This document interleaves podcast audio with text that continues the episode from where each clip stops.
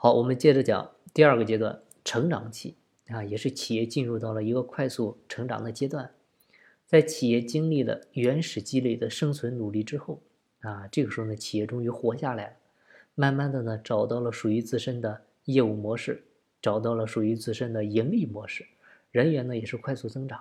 嗯，可能呢，从开始的十来个人，发展到了现在一百多号人，啊，企业呢进入到了成长期。那这个时候，企业呢可能有非常好的一个盈利模式，那员工呢也能够看到企业有一个非常好的未来。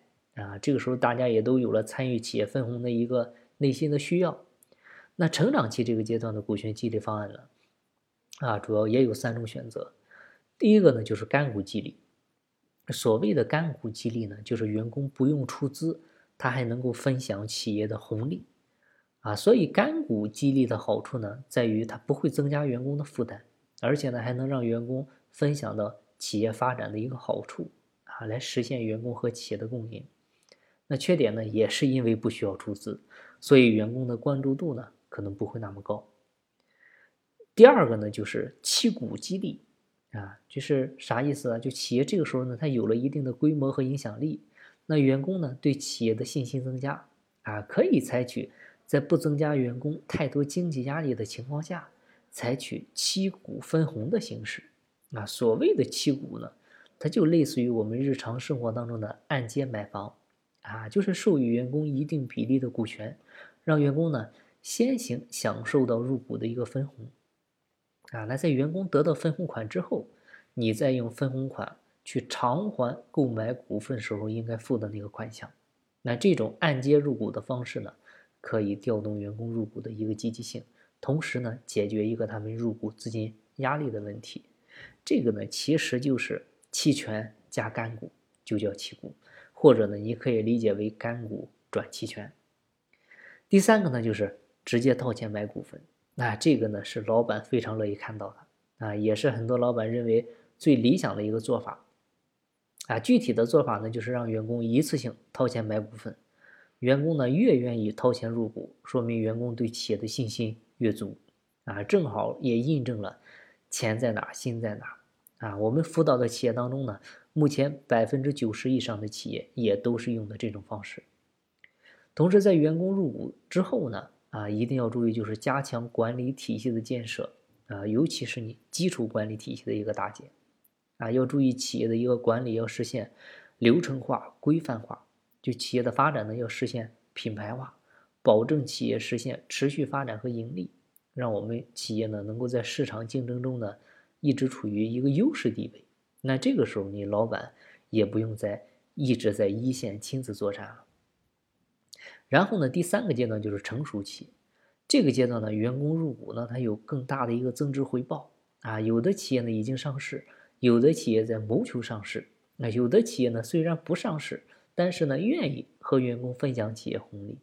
那成熟期的企业的股权激励方案呢，我们根据它是否上市，分为两种情况来分析。首先看。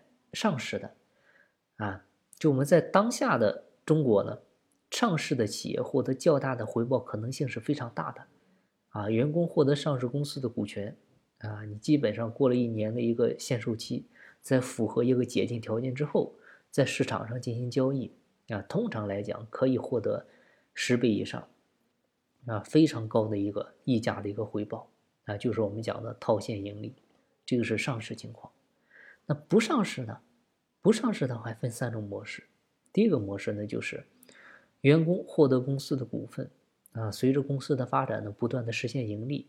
那最典型的像华为采用的虚拟股权方案啊，你现在呢，华为有十万员工持有华为的股份，这个也是华为获得长足发展的一个原因之一。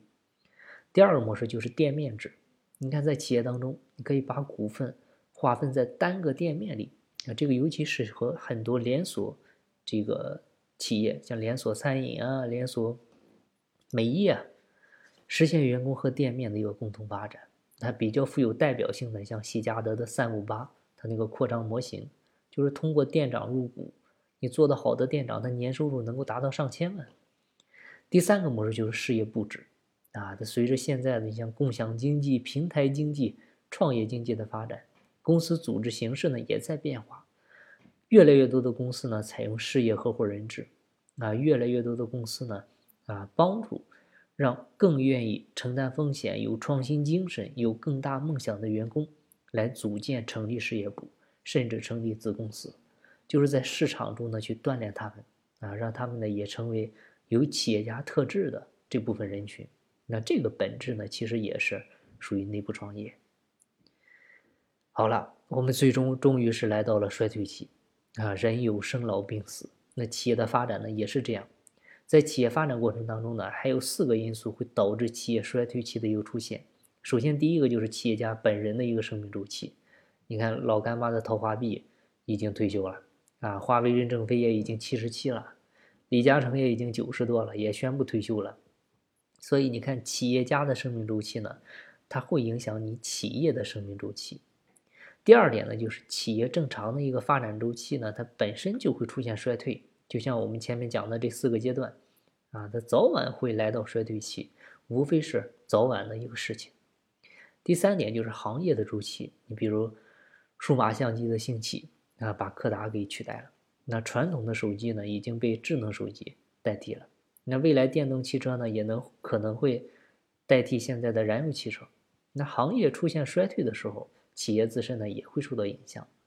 第四点就是资本周期啊，你在不同的时期，这国家出于战略发展需要，它会去扶持不同的产业。你比如我们当下中国在扶持像生物科技啊、云技术、大数据、高端制造，那这样的行业呢就会获得快速发展。那相应的，当国家战略性淘汰一些落后产能的企业的时候呢，这些企业难免就会衰退。你比如污染严重的一些煤炭企业，啊，传统的化工企业、造纸企业，这些可能就会受到影响。那当企业出现衰退的时候呢，要找到不同的衰退原因啊，进行不同的股权激励设计啊，就跟企业家的生命周期原因啊，你就要提前找到一个合适的接班人啊，提前进行布局。啊，并且呢，做好相应的股权激励。那如果遇到行业周期或者国家的资本周期出现的时候呢，要进行提前的一个股权投资。啊，你把资金投给更有代表未来发展的行业，那这样的话能够取得未来的一个竞争优势。你比如当年孙正义，啊，把那个资金投给马云，他就是一个典型的这个代表。所以企业不同的阶段呢，要采取不同的股权激励策略。啊，并且呢，能够抓住股权激励当中的关键点，这样才能起到事半功倍的效果。所以，我们的股权激励方案呢，一定要知其然，更要知其所以然。嗯，这样呢，才会更容易制定出适合我们自己企业的股权激励方案。好了，今天的分享呢就到这。有更多股权管理方面问题，欢迎加我微信详细沟通。我的微信号是四零六八九三四六四。金不在西天。经在路上，我是张翔，下期再见，拜拜。